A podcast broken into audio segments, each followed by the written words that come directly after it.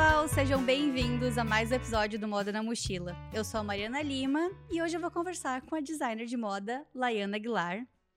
Essa mulher é criadora da The Fashion Squad, que é uma escola de design de moda e costura para crianças. Então, eu acho que não é só uma escola, é também um sonho sendo realizado para mochilers e é, ouvintes do Moda na Mochila como a gente que gostam de moda desde criança. Então, tenho certeza que muita gente que, me, que ouve o Moda na Mochila já gostava, já sabia que queria trabalhar com moda desde cedo. Então, a Laiana realizou esse sonho para a galera que mora aqui, para as crianças que moram aqui em Nova York. Então, estou muito curiosa para saber mais sobre isso. E, além disso, também, a carreira dela é cheia de coisas, de acontecimentos de cair o queixo. Ela começou a carreira de moda dela aqui em Nova York. É, veio para cá adolescente e eu não quero dar muito spoiler, mas ela já participou do reality show Project Runway e também do uh, Project Runway All Stars. Ela desenhou o vestido de baile de uma das princesas da Disney. E também ela já vestiu celebridades como Beyoncé, Heidi Klum e também Dasha Polanco. Então, se você tem interesse por design de moda, vida em Nova York, empreendedorismo, pegue sua mochila e vamos viajar pela trajetória da Laiana. Laiana, muito obrigada por ter estado o meu convite. Quer deixar um oi aí para os ouvintes do Moda na Mochila? Ah, obrigada a você. Olá, pessoal. Eu adorei essa catchphrase que você usa. Vamos co colocar a mochila e embarcar na jornada da pessoa, porque isso é muito verdade. A vida é uma jornada, né? É, então, deixa eu te contar que essa é a primeira vez que eu tô pegando minha mochila e saindo pelo mundo aí para entrevistar pessoas na casa delas, né? Porque até então eu entrevistava pessoas virtualmente ou pessoas lá de Toronto. Então, eu sempre falei que um dos meus sonhos era sair pelo mundo viajando, né, e tudo. Eu queria largar tudo e fazer isso. Mas esse final de semana, quando eu tava conversando com o Rodolfo, que é seu amigo, eu parei para pensar, gente, por que, que eu tô esperando essa hora chegar? Por que, que eu já não boto a mochila nas costas e, e encaixo ali os podcasts nas viagens que eu faço? Porque eu viajo muito, né? É, quando eu posso, assim. É, dependendo quando eu consigo conciliar aí o meu trabalho das 9 às 5 e tudo. Então, você é a primeira pessoa que eu tô pegando a mochila entrevistando pessoalmente na sua terra natal. Ai, nossa, obrigada. Me sinto lisonjeada. Espero que eu traga muita sorte para você continuar fazendo isso muito. Tenho certeza que vai. Então, Laiana, eu já dei uns spoilers aí na introdução. Conta pra gente como que é essa vida de designer de moda, porque você tem sua própria marca, de empreendedora com a Fashion Squad, um, creator também, porque você faz conteúdos para redes sociais, né? Como é que é essa vida aí? O que, que você faz tudo? Tem uma coisa que eu esqueci? Sim, também eu sou mãe. Mãe, muito importante. uh, nossa, minha vida é, é bem crazy, uma vida muito louca. Mas eu, eu gosto, sabe? Eu não, não conseguiria não ter uma vida desse jeito. Eu fico muito feliz de poder ser o tipo de pessoa assim que eu consigo, sabe, multitask. Uhum. E eu gosto de fazer muitas coisas. Eu acho que eu sempre fui assim uma pessoa que sempre esperava mais, sabe? Eu, eu fico muito, é, como fala, entediada, bored de mesmice. Então, para mim, não podia ser de outro jeito. Não é fácil. E ao longo da minha jornada de sempre querer, tipo, se abraçar o mundo com as mãos, colocar muita coisa no meu. Como, é, aqui nos Estados Unidos a gente fala um ditado, mas eu acho que não é o mesmo em português. É put too much on your plate. Sim, sim, Colocar sim. muita coisa no prato. Não, não assim tem isso muito. Sobrecarregar, não sei. Uhum. É, vocês entendem o que eu quis dizer? Colocar muita coisa, assim, é, na minha vida. E eu aprendo que eu sempre quis fazer tudo. Eu, eu sou uma pessoa muito impaciente. Quando eu quero uma coisa, eu quero já. Uhum. Mas eu aprendi que eu posso ter tudo, mas não ao mesmo tempo. Uhum. Então, isso eu, eu venho aprendendo muito. E é uma coisa, acho que muito importante também, não só para o meu trabalho, mas também minha vida pessoal. É, antes eu não conseguia entender isso. Para mim, eu achava que eu, eu estaria é, como fala failure? Eu esqueci a palavra em português. É, falhando. Falhando uhum. se eu não fizesse tudo ao mesmo tempo. Mas agora eu entendo, e, é, e, com essa consciência que eu tenho agora, que você pode ter tudo, mas não ao mesmo tempo, eu consigo manejar as coisas melhores. Não que eu não consegui antes, mas eu acho que você tem que aperfeiçoar uma coisa de cada vez. Uhum. E como eu tenho também uma vida pessoal muito intensa, né? Eu sou mãe, eu sou esposa. E eu quero ser uma mãe muito presente. Eu sempre quis. Então, eu tive que deixar algumas coisas de lado. Então, hoje em dia, eu dei uma pausa na marca e na, em Uhum. social media. Então, foram as coisas que eu tive que não é, desistir, mas tive que colocar ali numa Sim, caixinha por sim. enquanto. Eu sei que eu vou voltar, eu sinto muita falta, mas foi a melhor coisa que eu, eu fiz, porque hoje em dia a Fashion Squad e a minha família são minhas prioridades. Ah, eu já fiz tanta coisa legal com a marca que eu senti que tava ok, sabe? Que Eu- um eu- capítulo isso. podia ficar pausado pra próxima É, temporada da marca. né? Exatamente, a próxima temporada da marca. E, e a marca começou a sofrer muito também, porque eu não tinha como mais prestar muita atenção. Então, Sim. não tava aquela coisa que deveria ser, eu não tava mais puxando, é, criando novas coleções, parei de vestir celebridades. Que vestir celebridades também é meio uma coisa assim que eu acho que quando, se você quer seguir uma carreira de designer, é muito maravilhoso vestir celebridades, mas é uma coisa mais assim de marketing, sabe? Não significa Sim. que você vai fazer dinheiro ou que a sua marca vai fazer vai trazer sucesso. Então acho que para cada pessoa você tem que primeiro analisar o que o sucesso é, é para você, sabe? Faz aquela visão, porque o Uhum. sucesso para algumas pessoas pode ser, ah, eu quero vestir celebridade e eu não tô nem só faço dinheiro, eu tenho trabalho, eu sou rica. E o que que é sucesso pra você? O sucesso para mim, eu sempre quis ser uma criar um império. Hum. Eu sempre quis ser uma empreendedora. Uhum. Eu cresci numa cidade pequena no Brasil, em Nanuque, é, divisa com a Bahia. E eu nunca conhecia nenhuma mulher empreendedora. Não tive mulheres empreendedoras na minha família, que na verdade eu tive, que foi a minha avó e a minha mãe, mas elas nem sabiam que elas eram Não se, empreendedoras. não se falava muito essa palavra, né, há 20 anos atrás. Exatamente, sabe? Todas as mulheres que eu convivi eram a maioria assim mulheres que ficam em casa, cuidam da família, não que tem nada Sim. de errado com isso, mas eu não queria isso pra mim. Uhum. Então, é, para mim é isso, o meu sucesso é deixar um legado, tipo, muito eu ia falar foda, mas Pode falar, não tem problema. um legado muito foda. Eu quero um dia, tipo assim, quando eu morrer, todo mundo falar assim, nossa, essa Laiana, ela fez isso, isso, isso, isso, isso. Pra mim, esse é o sucesso. Criar um império à base do amor, em primeiro lugar. E deixar muito orgulho pra minha família. Ah.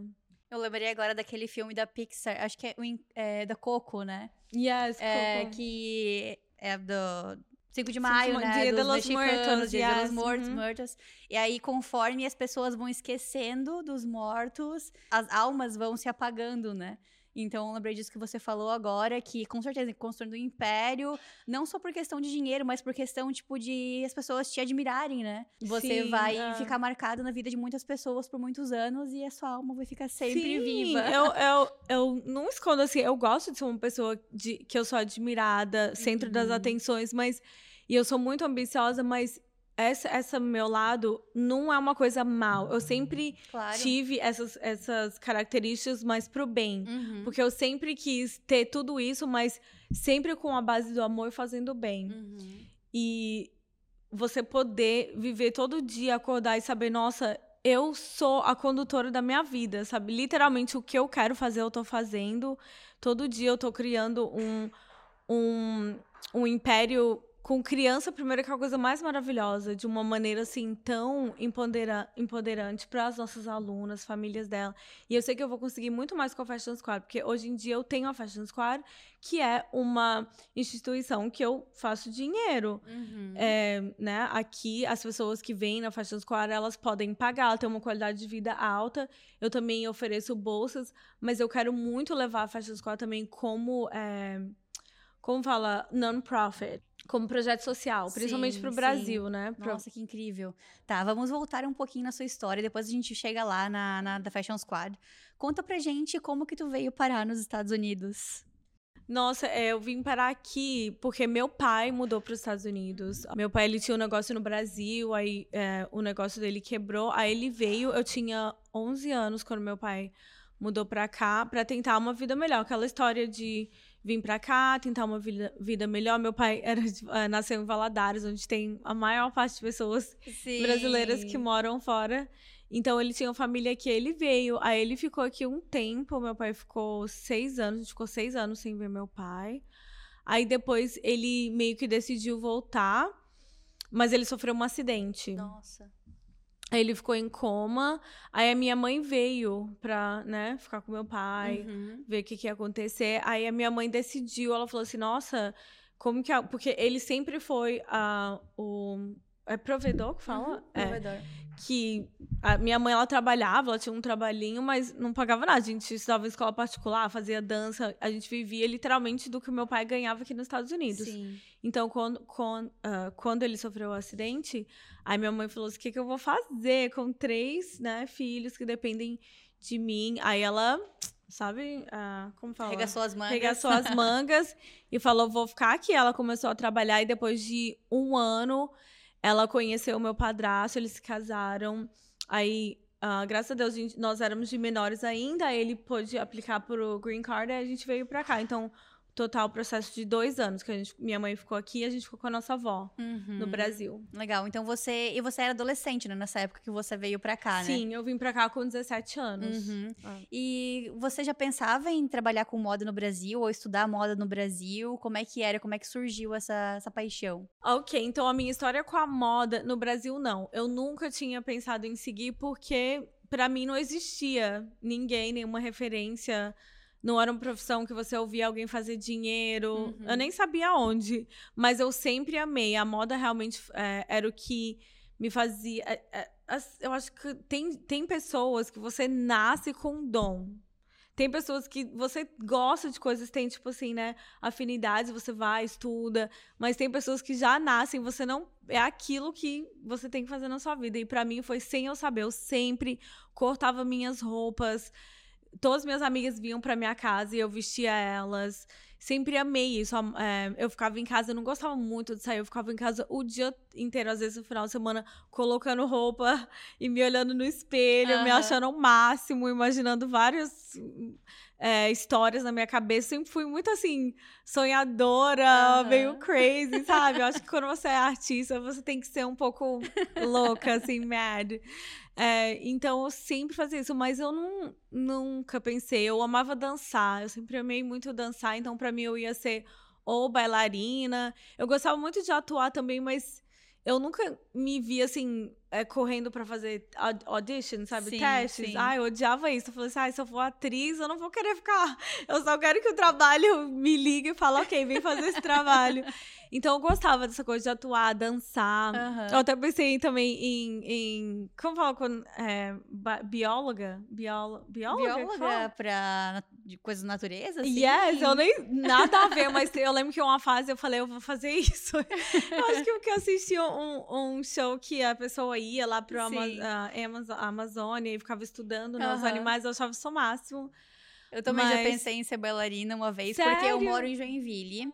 Não sei se você já ouviu falar da cidade, mas é a cidade que tem o festival de dança ah, Em do Brasil. ah. E é a única cidade que tem o balé Bolshoi fora da Rússia. Ah. Então a gente crescia com esse ambiente, tinha pessoas que, como assim, é, pessoas que vão candidatar, é, fazer audition para modelo, faziam isso nas escolas municipais da minha cidade, pra incentivar a gente a ser bailarino. Mas aí acabou não dando certo, nem nunca tentei fazer, eu só queria mesmo, achava bonito. Ah. E, e eu sempre falo que é um privilégio mesmo da gente, assim, de saber. A gente que sabe que quer trabalhar com moda desde criança, porque uma das coisas mais difíceis da vida é escolher com que você trabalhar. Que você vai trabalhar. Então, se você conseguir já decidir isso aí, já é meio caminho andado, né? É verdade, é verdade. É muito difícil.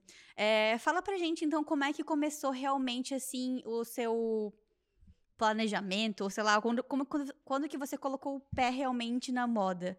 Porque eu sei que você fez faculdade na FIT, né? Como é que foi, assim, esse foi seu primeiro contato com a moda? Você trabalhou com alguma coisa antes também? Não, eu realmente nunca tinha. é, Além de eu gostar de cortar minhas coisas. Eu lembro uma, uma época que eu tava de férias em Belo Horizonte, onde eu morava. Aí eu comecei a pegar umas calças jeans e Uhum. mudar pra saia. Sim. Tudo à mão. E. Nossa, as crianças estão subindo. A gente tá aqui na Fashion Square, né, em falar nisso. e daqui a pouco vocês vão escutar muito barulho de criança que elas vão subir pra ir no lanchinho, no ah. lanche, que agora a gente tá em colônia de férias. Ah, por isso que é o dia inteiro. Porque eu tinha visto no Google que era das três às seis, alguns dias da semana, mas durante o verão aí. O dia inteiro. É o dia inteiro. Elas ficam aqui com a gente de nove, oito da manhã, algumas, até três, algumas cinco da tarde. Nossa, a gente seria o meu sonho de criança nisso, porque na minha cidade só tinha colônia de férias do batalhão. Ai, aí eu tinha, a gente tinha que ficar fazendo trilha, Ai, sabe? É legal. É, mas... mas assim, se tivesse algo de moda, né? Ai, não, não, tem comparação. Não, gente, eu criar Fashion Square era tudo que eu queria quando eu tô vivendo o meu sonho de infância. Mas vamos voltar. Ah, ah, eu lembro disso, gente. A minha prima tava, tava me lembrando. Eu pegava a calça, mudava pra saia, tudo à mão, porque minha avó tinha me ensinado a costurar um pouco de máquina, mas eu, ah, naquela época eu não minha vida era dançar e, e, era, eu queria só dançar. Era só o que eu ligava. Então eu não ligava muito para costurar na máquina, mas a mão. Aí eu comecei a fazer e até vendi algumas, então talvez essa seria um pouco, né, do, do começo da minha, da minha jornada na moda. Uhum. Mas mesmo assim, nunca pensei em seguir. Aí a minha tia, que morava em São Paulo, que começou a falar: você tem que fazer faculdade de moda. Aí ela começou a plantar essa sementinha e foi logo antes quando a gente já tava. Eu tava com 16, minha mãe já tava entrando, uh, dando entrada pros papéis. Uhum. Aí eu fiquei isso na minha cabeça. Aí, quando eu mudei para os Estados Unidos, comecei a visitar Nova York, aí eu comecei a ver mais como né, as pessoas aqui tinham um estilo maravilhoso, cada pessoa tinha um estilo diferente. Todo mundo era único. Eu, na, na, minha cidade, nossa, se você vestisse uma coisa diferente, as pessoas riam de você. Todo mundo vestia a mesma coisa, comprava na mesma loja. Eu lembro, às vezes as pessoas riam de mim porque eu queria vestir diferente, sabe, de todo mundo. E aí eu comecei a assistir o Project Runway. Olha que louco, eu comecei a assistir a primeira temporada do Project Runway. Quando eu vi eles fazendo aquilo, eu falei, nossa, eu quero fazer isso.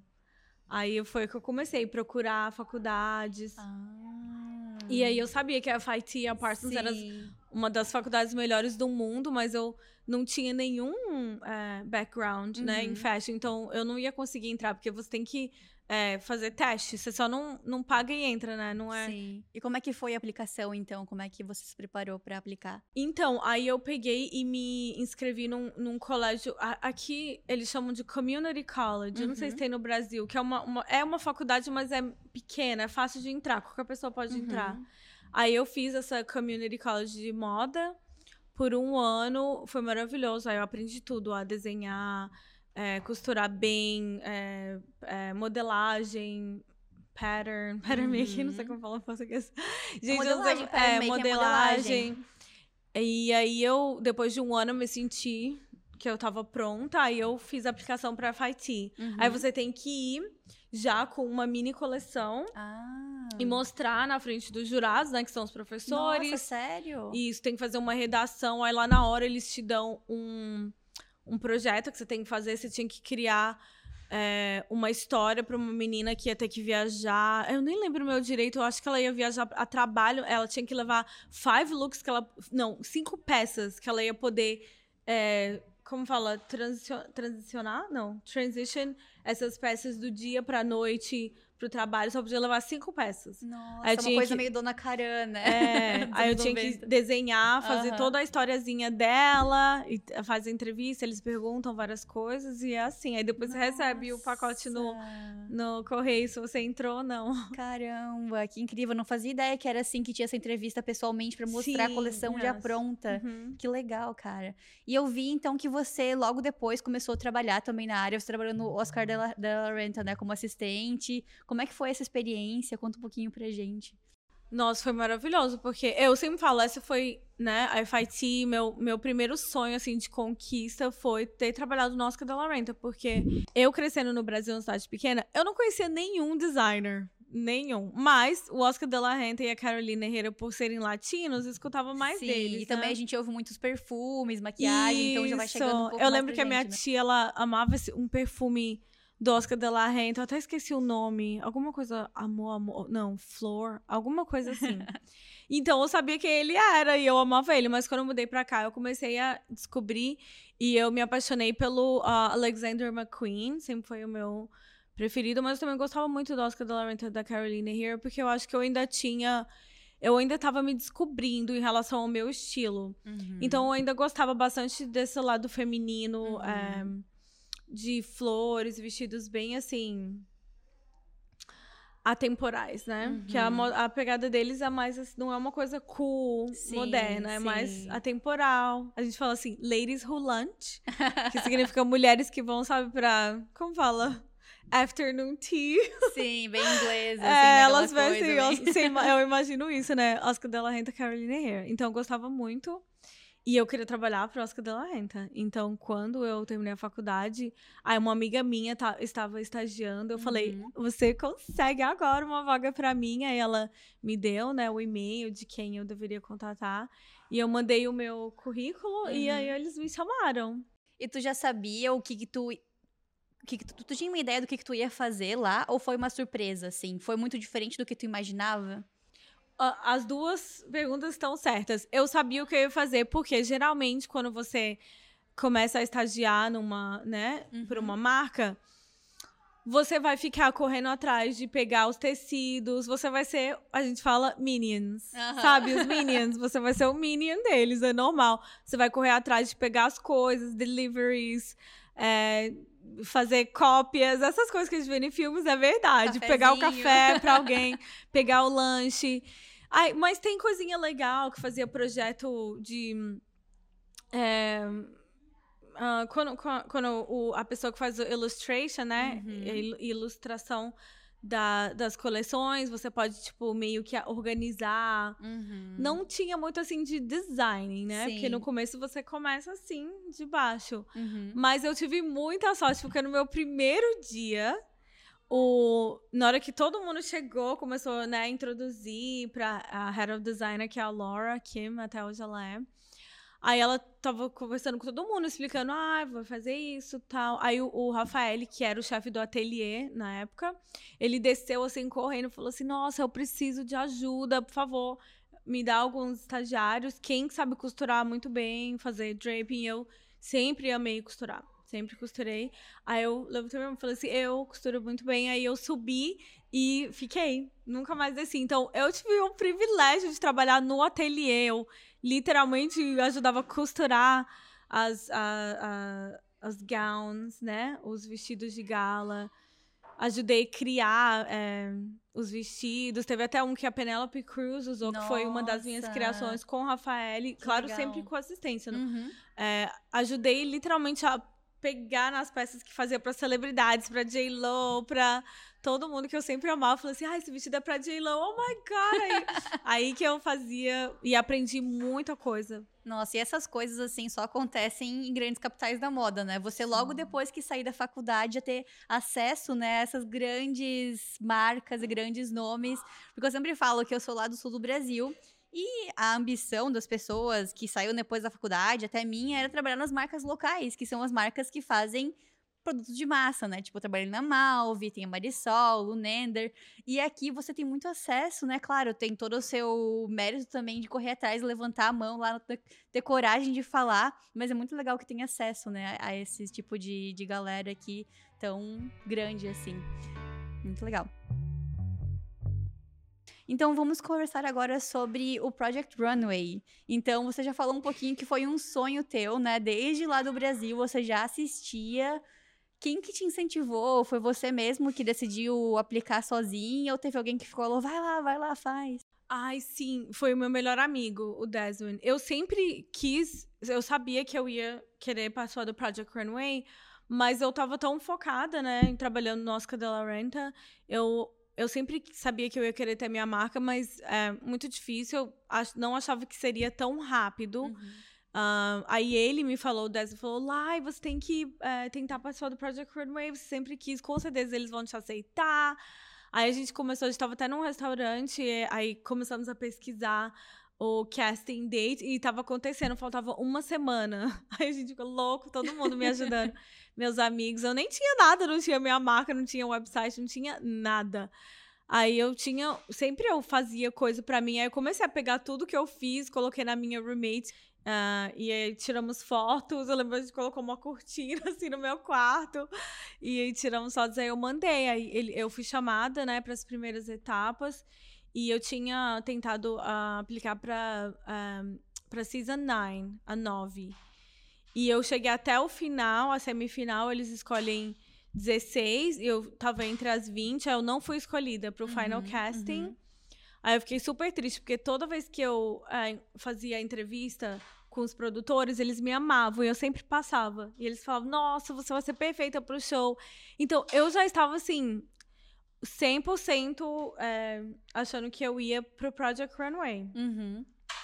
E quando eles me ligaram falando que eu não entrei, eu fiquei, nossa, meu mundo caiu. O que aconteceu? Então, depois que eu recebi a notícia que eu não é, tinha entrado no, no Project Runway na nona temporada, eu fiquei super arrasada. Mas eu, eu senti assim, tá na hora, sabe? De eu seguir a minha marca. Eu vou sair do Oscar de la Renta, porque se eu ficar aqui, eu sempre vou ficar assim com, com aquela. Aquele pensamento, nossa, mas eu tô no Oscar da Renta, entendeu? Eu achava que por ser uma oportunidade tão grande ia me impedir, eu ia ficar, uh, como fala? É, adiando mais e mais. Uhum. Aí eu falei, não, agora que realmente eu vi esse processo de ter sido entrevistada por Project Runway, eu, eu vi o quanto eu quero ter minha própria marca, vou sair. Mas eu sei que, claro, eu, eu ainda preciso fazer dinheiro. Então eu falei, vou fazer freelancers, é, uhum. vou pegar trabalhinhos e vou focar na minha marca. Aí foi isso que eu fiz. Aí eu fiquei pegando trabalhos para marcas menores, é porque é mais fácil você dar um pouco o seu tempo. E, e comecei a desenvolver a minha marca, é, coleção. E aí, depois de seis meses, porque eles gravam, eles começam a fazer o casting Project Runway todo verão. Tá. Aí depois de seis meses, eles me ligaram para eu tentar de novo. Uhum. Aí eles estavam é, eles estavam casting a, a temporada décima e décima primeira juntos. Aí eu fui selecionada pra décima primeira. Hum, e eu ouvi também falar que eles não fazem só com base nos seus projetos, mas também com base na tua personalidade, a seleção, né? Ah, sim. Eles com falaram certeza. pra ti, assim, tipo, o que quis. Deram algum feedback ou só falaram não, não vai ser aceita, fica aí esperando pela próxima? Ah, tu sabia se tu podia, tipo, mudar alguma coisa pra próxima ou não? Não, eles falaram. Depois que eu entrei no Project Runway, eu entendi super como funciona reality show. Eles não falam porque, mas eles falaram não fica triste porque é, é assim. A Não é maioria das pessoal. pessoas, é, a maioria das pessoas que tentam, que entram no Project Runway já tentaram várias vezes, tanto que Olha. até um dos ganhadores ele tinha tentado oito vezes. Nossa. Ele falou isso é normal, é porque literalmente eles estão colocando um elenco. Uhum. E eles estudam sua personalidade, eles colocam um elenco que vai funcionar com a personalidade de cada um. Eles estão procurando quem vai ser o vilão, quem vai ser isso, quem vai ser aquilo. E depois que eu vi a, a temporada nona, eu entendi, assim, que talvez eu represento uma coisa. Aí tinha outra pessoa que repre- representaria o mesmo que eu tô representando, que eles gostaram mais para aquele elenco. Sim. Não é nada pessoal mesmo. Se eles gostam da sua personalidade, você entra, não, não pode ser talvez na primeira, nem na segunda, nem na terceira. Então, gente, se É vocês o têm o sonho de participar de um reality show de moda, não desistam. tá aqui a Laiana pra provar que ela já tentou uma vez e conseguiu na segunda tentativa e arrasou, né? Você Foi. ficou entre as cinco finalistas, Cinco né? finalistas. É, mas entendam que se você tem um sonho de participar de um, de um reality show, não é só baseado no seu talento, também é baseado na personalidade, muito. Uhum. Porque as pessoas querem drama, querem. Sim, sim. conflitos. Você tem que estar preparado, estar preparado para isso, né? Uhum. E como é que foi a experiência, assim? Valeu a pena pra ti participar? Nossa, muito. Pergunta ridícula, né? É. Tá, deixa eu não, mudar mas aqui. tem pessoas que odeiam Project Runway. Sim, É, sim. Que Até pra eles não a gente vê, assim, bons. mais recente, por exemplo, Big Brother, né? Que também é um reality show que o brasileiro ama. E às vezes tu entra com uma com uma intenção e acaba mudando no meio do caminho o que, que qual que é a tua imagem que eles estão passando, né? Então é interessante isso. Sim, com certeza. Pra mim não foi é, nada traumatizante, foi maravilhoso. Eles até tentaram me colocar como bitch, sabe? Uma, ah, mimadinha, assim, meio. Como fala? Dondoca, eu- que não, não é que eu sou dondoca, mas é porque eu sempre fui muito assim. É, dona de mim mesmo e eu nunca recebo uh, não, para mim não existe. Se eu quero alguma coisa, eu consigo fazer. Então eles eles viram que essa oportunidade seria legal para eles me colocarem como a beat, mas eles não conseguiram muito. Algumas hum. pessoas me acharam super beat. Sim. Mas eu tive uma resposta muito maravilhosa e foi realmente o que uh, tudo começou depois do Project Runway, né? Essas oportunidades grandes que eu tive na minha carreira. Sim, qual foi o teu trabalho que mais te marcou até o momento? Hoje em dia, Fashion Squad, mas através desse da oportunidade de um reality show foi com certeza ter feito o, o vestido de gala para Helena de Avalor, que foi a primeira princesa latina da Disney. Isso é huge, Nossa, muito grande. cara. Nossa, cara, isso foi muito legal, muito legal mesmo. Conta pra gente como é que foi esse processo. Um, você, eles te passavam um briefing ou você começou a fazer um mood board próprio? Como é que foi isso? Uh, nossa, eles me deram total liberdade. Foi maravilhoso, porque como era a primeira vez que eles estavam fazendo isso com uma designer, geralmente é o time de animation, né, uhum, que faz uhum. o vestido. Então eles me deram liberdade, eles só falaram algumas sugestões em relação à silhueta, né, uhum. que eles falaram que era importante ter, né, a cintura marcada, a cintura marcada, a linha na cintura. E ele, o produtor falou que ele gostava muito da era dos anos 50. Só isso. O resto, eu criei uma história assim, baseada no Inca, sabe? Uma, um mix de, da cultura latina. E foi assim que eu criei, né? A estampa. E eu sempre só. Eu, no momento que o produtor me contratou para fazer o vestido da primeira princesa latina, imediatamente eu pensei na cor vermelha. Uhum. Porque para mim a cor vermelha é uma cor muito forte, né? E a cultura latina, eu acho que os latinos são têm paixão, força.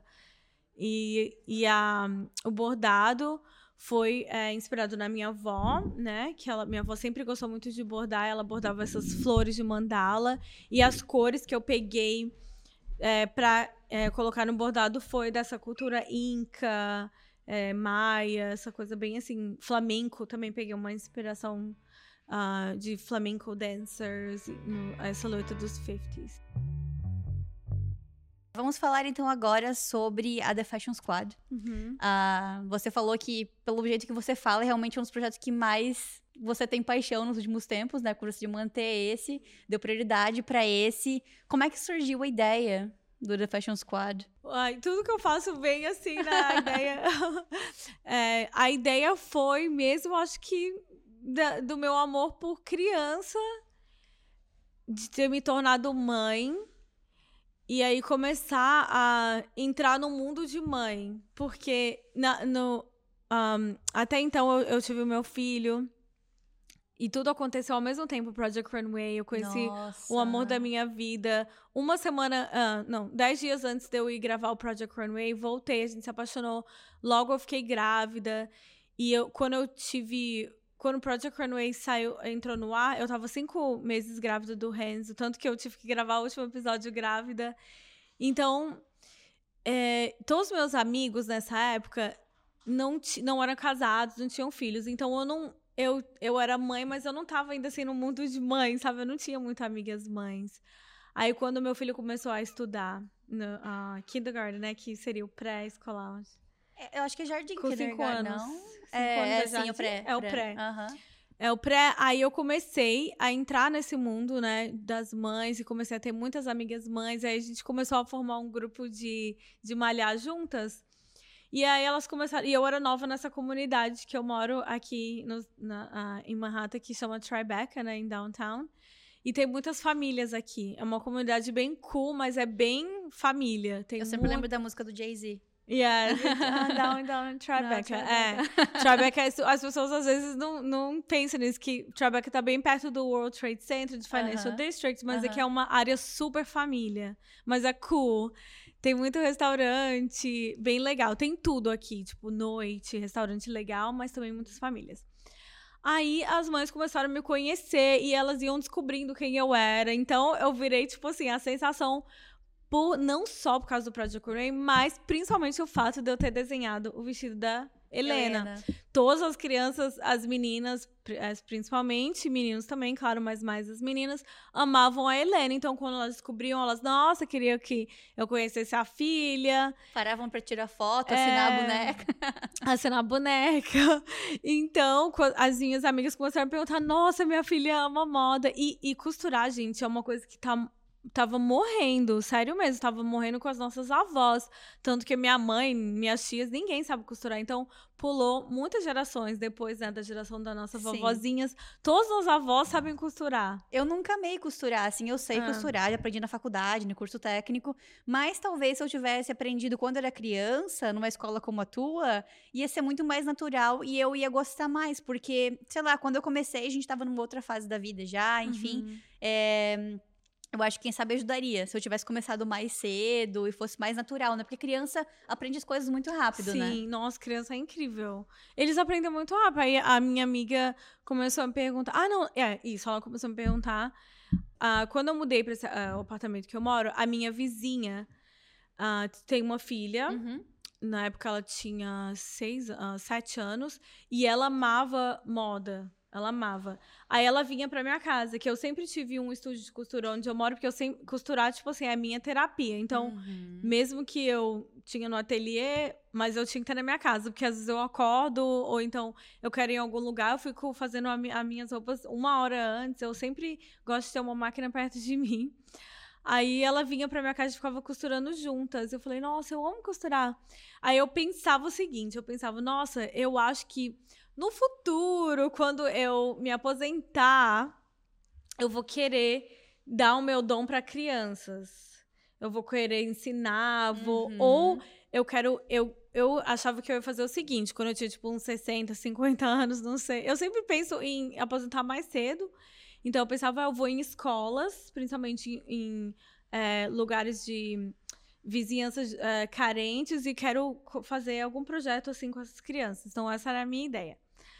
Aí, como começou a, a, minha vizinha vir na minha casa costurar, aí uma das minhas amigas falou: Nossa, meu filho, eu acho que ele gosta, mas ele tem vergonha por ser menino e eu não entendo nada de costura. Será que você poderia ensinar ele? Eu falei: Sabe, vem, manda ele lá em casa.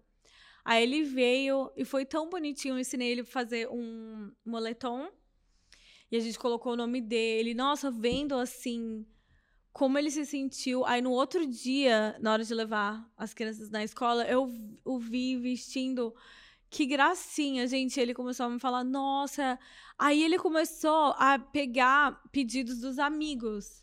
E ele virou meio, tipo assim, um empreendedorzinho. Nossa! Aí ele começou, nossa, eu quero fazer aula toda semana. Aí minha outra amiga viu, nossa, minha filha quer também. Aí ela veio. E ele, o Bo, o nome dele, ele, ele mudou até. Um, eles eram de uma família holandesa e eles mudaram de volta pra Holanda, então não tenho mais contato, mas muito fofinho, gente. Aí ele vinha, ai, eu tenho que fazer esse moletom pro meu amigo. Aí ele me perguntava, quanto que você acha que eu tenho que cobrar? Eu falei, ó, oh, você tem que cobrar uns 50 dólares, que pensa no seu tempo, você tá pagando isso pela aula. E eu nem cobrava, nossa, eu cobrava ridículo, porque eu não tava pensando em fazer dinheiro. para mim era o carinho de ver essas crianças Sim. tão felizes de poder vestir uma coisa que elas fizeram, porque eu sei como é, nossa, empodera empoderante você vestir uma coisa que você fez, sabe? Você tem um, uma uma, como fala, uma ideia e você faz ela virar Sim. real com as suas mãos. Isso é muito incrível. E é muito importante no mundo de hoje que as crianças estão tão, né, focadas. Focada é, é difícil de focar, né? Em uma coisa só porque costura e atividades manuais é uma coisa que precisa que você foque naquilo, né? E esqueça do celular, esqueça das redes sociais por um tempo. E eu achei muito legal que na descrição da escola uh, vocês colocaram como uh, vocês ensinam as crianças o superpoder de fazer as próprias roupas. Eu achei isso. muito lindo isso. Eu sempre falo para eles, meu, eles, meu, meu superpoder é a costura. Através dela, olha o que eu criei, tipo, tudo a minha vida foi porque eu amei costurar, né? Transformar as minhas ideias em realidade com as minhas mãos. Então, sempre falo para os alunos, nossa, costurar é um superpower. E foi assim aí, uma semana, aí uma mãe escutava, ah, minha filha pode vir, aí de repente Sério mesmo, depois de umas três semanas, tinha 30 crianças na minha sala. Eu comecei na minha sala.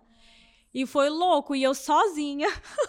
tinha uma aula que começou a vir, que era essa da minha vizinha. Uhum. Aí começou a chamar todos os amigos. A aula tinha, começou a ter 10 crianças na, na minha sala, uma máquina. E eu lá com as crianças. Era um playdate, era uma bagunça, mas elas estavam felizes. E aí eu vi e falei assim: amor, meu marido. Ele falou: é um... não, você criou um business, ok, vamos lá. Aí o meu ateliê era o mesmo é, prédio onde uhum, eu moro. Uhum. Aí eu subi e montei a Fashion Squad do meu ateliê. Aí ficou tipo assim, as roupas sempre começou, né? A marca ficaram no, no lugarzinho e o, e o Fashion Squad começou. Comprei várias máquinas, aí foi assim, crescendo, crescendo, crescendo. Aí, um, aí eu saí do ateliê, aluguei uma outra sala bem maior. E hoje em dia tem um espaço gigantesco. Antes, o máximo que eu tinha antes eram 50 alunas total. Hoje eu tenho quase 200 alunos. Nossa! Depois eu vou fazer um vídeo aí mostrando o, o espaço para vocês, pessoal. Vou colocar aqui, encaixar enquanto a Laiana vai falando. Vocês abram o Spotify, aí o vídeo do Spotify ou YouTube para ver o espaço, para conhecer. Então, quando vocês vierem para Nova York, venham aqui visitar a Laiana. Vai mostrando aí pra gente, Rodolfo, o espaço. Gente, aqui é a sala de corte, costura das meninas Aqui os professores preparam, né? As meninas fazem o croquis delas, já é pré-feito. Elas colocam aqui como elas querem, desenham tudo uhum. certinho. Aí aqui elas colocam um tipo de tecido que elas querem no croquis, né? E aí as meninas começam, as professoras cortam, porque costura às vezes é bem complicado, então as professoras cortam pra elas, elas vêm na máquina e costuram sozinhas. Sozinhas. Sozinhas. E a idade mínima é 5 anos, né? Isso, 5 anos pra começar a costurar. Ó, então aqui são todas as máquinas de costura. Olha que letreiro lindo. The Fashion Squad. E é muito inspirador que tu fala isso, porque eu sempre falo isso, que eu adoro aquela frase do Steve Jobs, Uh, o caminho é recompensa, né? É. E para você aconteceu muito natural a uhum. Fashion Squad. Você falou que os seus planos eram, ah, quando me aposentar, quando tiver 50, 60 anos, eu vou fazer isso. E foi acontecendo e você agarrou e tá o tamanho que tá hoje, né? É. Muito legal isso. E é uma inspiração para mim também, como eu falei, tô aqui primeira vez hoje, saindo de casa e realmente começando esse sonho de girar o mundo aí, mas sem necessariamente mudar tudo, começando naturalmente aos pouquinhos, então uma inspiração. Sim. Muito legal. Conta pra gente quais todos os serviços que tu oferece aqui, porque às vezes eu vejo que tem até manicure, que as meninas pintam uma Sim. da outra, além da costura, né, e do design de moda. Então, hoje em dia, um, nós temos, além da costura, porque isto, depois que a gente começou a uh, focar, né, a prioridade é, eram as aulas de costuras, a gente começou a ver tudo que as crianças amam em relação a estarem aqui. E quando a gente tem o, os fashion shows, né, que as crianças elas desfilam as roupinhas que elas fazem, elas amavam muito o processo de arrumar pro fashion show. Uhum. Fazer o cabelo, Sim. tirar foto, a gente também faz. É, tirar o Rodolfo foto, tira Rodolfo, foto, tira foto depois dela. vem aqui dar um é. oi pra galera. o Rodolfo. Novo, gente. gente. ele tava no episódio passado, assistam lá. O Rosinho. É o fotógrafo oficial do Fashion Squad. Yes, da Laina Aguilar do Fashion Squad. Então, eles amavam muito todo o processo, porque e eu sempre é, quis colocar todo, tipo assim, um, trazer o mundo da moda para as crianças. Então tem, né, você tem uma modelo, você a modelo veste que, que fez, então eles modelam as próprias roupinhas. Eles amaram muito, aí eu comecei a expandir em relação a isso também da beleza. Aí a gente montou o spa e a gente cresceu muito também com as festas de aniversário. Então o spa foi uma adição perfeita. É, o spa, né, que as crianças vêm aí faz a unha, uhum, faz o uhum, cabelo. Uhum. Daqui a pouco a gente vai montar, então, uma aula de jornalismo de moda das meninas aqui, fazer podcast. Ah, sim, com certeza. Colocar mais um departamento da moda aqui dentro do Fashion Squad, já pensou? Ótima ideia. fashion photography, fashion illustration, é... tudo. Um, o que, que você acha que alguém precisa para ser uma, um bom designer de moda? Uh, eu acho que para você ser um bom designer de moda, em relação a ter a marca ou para ser um bom designer de moda? Uh, vamos focar então no empreendedorismo, então. Tá. Já que você é empreendedora, tem muita experiência com vários tipos de negócio, vamos focar nisso, então. Eu não tinha pensado nisso, mas ah. inventei aqui agora. Ah, legal. pra mim, a primeira coisa foi não ter medo, né? Porque é um mundo muito difícil de você conseguir, mas todo mundo fala assim, nossa, é muito difícil. Igual no começo pra mim falaram, ai, não, não tem a sua marca, não. Você precisa de mais de um milhão de dólares para começar, é muito difícil. Então, para mim, foi o primeiro não ter medo, né? E, e o, outra coisa mais importante é você realmente entender a sua essência. Eu sei que é, às vezes clichê falar isso, mas realmente é o que faz a diferença. Porque hoje em dia tem milhões de pessoas talentosas, milhões de designers, sempre vai ter, né? Todo dia uma designer nova, mas se você entende o que, que você pode oferecer que ninguém mais oferece. E mesmo se você faz uma coisa parecida com outra pessoa, mas você, só existe você no mundo. Ninguém mais, né? Existe, não existe outra Laiana. Então, o que que eu posso oferecer? Tem alguma coisa que eu posso oferecer que é a única e não tenta, é, como fala, agradar todo mundo. Hoje em dia, no mundo da moda, é tão importante você trabalhar com nichos. Porque se você conseguir dominar um nicho, nossa, você tá ótimo. Eu não pensei, ah, eu quero vender para o alfabeto inteiro. Não, se você conseguir vender para, tipo assim, A, B, C e até maybe, maybe só para A e você dominar aquele nicho, você tem um, um uma base muito boa. Uhum, é. Muito bom, muito bom. Se você pudesse voltar atrás, tem alguma coisa que você gostaria de ter feito, queria ter te ajudado mais ainda? Por que, que eu falo assim, ajudar mais ainda? Eu sempre falo que eu sou feliz onde eu tô hoje uhum. e qualquer coisa que eu teria feito no passado iria ter mudado minha trajetória. Mas essa dica é mais para ajudar as pessoas que estão ouvindo e querem seguir um caminho parecido. Então, o que, que você acha que ele te ajudado mais ainda, a chegar ainda mais longe? Nossa, pergunta ótima, porque eu falo sempre a mesma coisa que você. Eu falo, não mudaria nada, porque talvez teria uhum. afetado. Mas não, é ok. O que eu teria mudado? Eu acho que eu teria feito mais cursos de é, business uhum. em relação a hum. finanças. Não que eu não possa fazer hoje, mas se eu pudesse voltar atrás, eu teria feito isso, porque é muito importante você. Eu odeio fazer coisas de finanças, números, mas Sim. é, tipo, mais de 50% parte do seu business, é isso. Sim, e é muito raro, né? A ah. galera que é criativa, assim, sempre tenta ficar um pouco mais longe dessa parte, mas chega um período que a gente tem que aceitar isso. Até para quem é designer de moda e não é empreendedor, você precisa analisar os números da coleção para fazer, saber fazer quais produtos estão vendendo melhor, né? Então. Sim, é, muito importante. É, é, presente na nossa vida, querendo ou não. É. Vamos agora para o nosso quadro Fashion Library, que é a biblioteca do Moda na Mochila. Ah, fala pra gente aí alguma dica de livro, filme ou série que te marcou na tua vida ou nos últimos tempos. Pode ser de moda ou não. Ah, eu falo assim, nossa, tem que ser de moda. Engraçado, eu não leio muito coisa de moda. Uhum. Eu tenho um livro que me impactou muito, que é The Invisible Child, que fala sobre é, é, moradores de rua. Mas especificamente, essa história foi maravilhosa, porque essa escritora, ela seguiu uma família por 10 anos. E era uma família de 10. A mãe e o pai tinham oito filhos. E eles eram moradores de rua. E eles viveram entre esses 10 anos sempre perdendo. Uh, moravam em shelters, né? Abrigos. E é muito interessante porque o sistema que ajuda essas pessoas.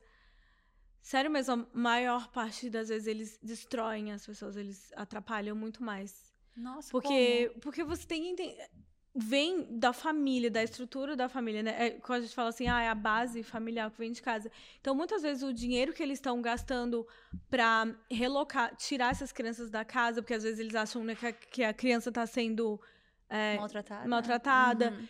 E às vezes, sim, claro que pode acontecer, mas muitas vezes não é o caso. Ah, os pais vêm de uma. É, é como fala em português? É um ciclo os pais vieram de uma família assim, sim, que geralmente os pais, sim. né, são uhum. drogados uh, uh, ou outras coisas. Então, eu acho que é muito mais interessante eles investirem em trabalhar a família, ah. tipo, é, como fala, terapia, ajudar a ajudar eles a conseguir emprego, ajudar com comida, do que ir lá e tirar, ah não, vou colocar as crianças no foster system que aqui tem, no Brasil existe que tira a Sim, criança uh -huh. e serviço, coloca com outras famílias. Tutelar? Serviço tutelar no Brasil, é, o nome, né? É, então destrói as famílias. Essa família eles se amavam muito. A mãe, ela, ela tinha problemas de abusar de pílulas, drogas, mas se tivesse oferecido ajuda para ela e o pai também, a família teria estado junto e as crianças estariam bem. E infelizmente separaram eles e aí uh, infelizmente eles viraram um produto do, do ambiente onde eles cresceram. Um menino virou bandido e tal. Então é muito triste. Eu tenho muita paixão em relação a isso, porque eu acho que também eu posso fazer a diferença com a Fashion Squad no futuro, porque essas crianças também beneficiam muito em ter um lugar para elas poderem ir depois da escola, né? Uhum. Porque muitas vezes na casa é muito difícil, eles não têm o que comer, ou então é, são abandonados, né? Porque os pais têm que trabalhar. Então tem muitas maneiras de ajudar essas famílias em vez de só pensar, ai não, vamos tirar elas e colocar no, no, com outras famílias. Eu já conheci e conversei muito com. Eu já fiz voluntário com um, um shelter, é, um abrigo para jovens, né, que saem de casa. É, chama The Good Shepherd. É super legal, já, já fiz programas com eles. Então, até uma menina ela veio aqui, conheceu a Fashion School, ela quer estudar moda, então talvez ela fazer um estágio. E é isso, assim, a maioria odeia o foster care. Cara, é, eles que queriam ter cara. ficado com a mãe e o pai. Uhum. Mesmo que era ruim, mas eles preferiram ter sim, ficado com a mãe e o pai. Sim, nossa, interessante. Obrigada pela, pela dica de, de livro. The Invisible Child. Vou chama. colocar Não sei se tem no Brasil. É. Deve ter, sim. A Amazon hoje em dia tem para tudo, né? Para todas as línguas e tudo. Vou colocar na descrição. Agora temos mais um quadro aqui, então, que é o quadro para onde que você levaria a sua mochila. Então você vai me contar as suas três cidades preferidas. A primeira é para trabalhar, a segunda para visitar e a terceira para se aposentar. Para trabalhar, eu iria Paris. Eu pensei que tu ia responder Nova York. ah, mas é porque eu já tô aqui. Aham, uhum, já conhece uma nova é, experiência, né? Diferente. visitar, uh, tipo, Indonésia, área ali, Bali. Uhum. E para aposentar, é, Holanda. Ah, eu acho eu provavelmente. Ou também. Brasil também. Eu acho que provavelmente meu marido é holandês. A gente vai ficar aposentado entre o Brasil e a Holanda. Sim, muito legal. Lá estamos chegando ao nosso fim da nossa viagem, pela sua trajetória. Uhum. Queria te agradecer por ceder o espaço aqui pra gente gravar o primeiro Moda na Mochila fora do meu espaço. Ah, todo o sucesso do mundo para você. Já tô ansiosa para que essa escola maravilhosa expanda para vários lugares do mundo e para o Brasil com seus serviços sociais que você quer trabalhar. Muito sucesso, sua trajetória, na sua marca, talvez o próximo capítulo da marca, né? E obrigada por ter participado. Muito obrigada, foi um prazer ter conversado com você, batido esse papo legal. E eu desejo muita sorte, né, pro Moda ah, na Mochila. Moda na Mochila on the road, né? Que agora on the ser... road, adorei. Vou, já vou mudar já o nome. Olha, vou querer comissão. pro Moda na Mochila on the road. Ai, não, vai com... Se joga, se joga, gente. Eu sempre falo, não tenha medo if there's a will, there's a way. Lindo demais. Quem quiser entrar em contato contigo, qual é a melhor forma? A melhor forma de entrar em contato comigo é com o Rodolfo.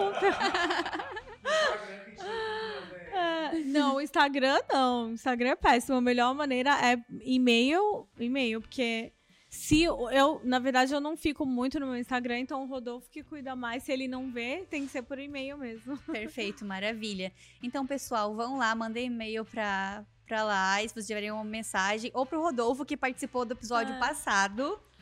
Marquem aqui uma sessão de fotos com o Rodolfo em Nova York quando vocês vierem, que ele arrasa demais. E se vocês quiserem entrar em contato comigo, vocês já sabem, o Instagram é moda na mochila. Espero que tenham gostado da história da Laiana, quanto, tanto quanto eu amei. Beijinhos e até a próxima. Aê, acabou.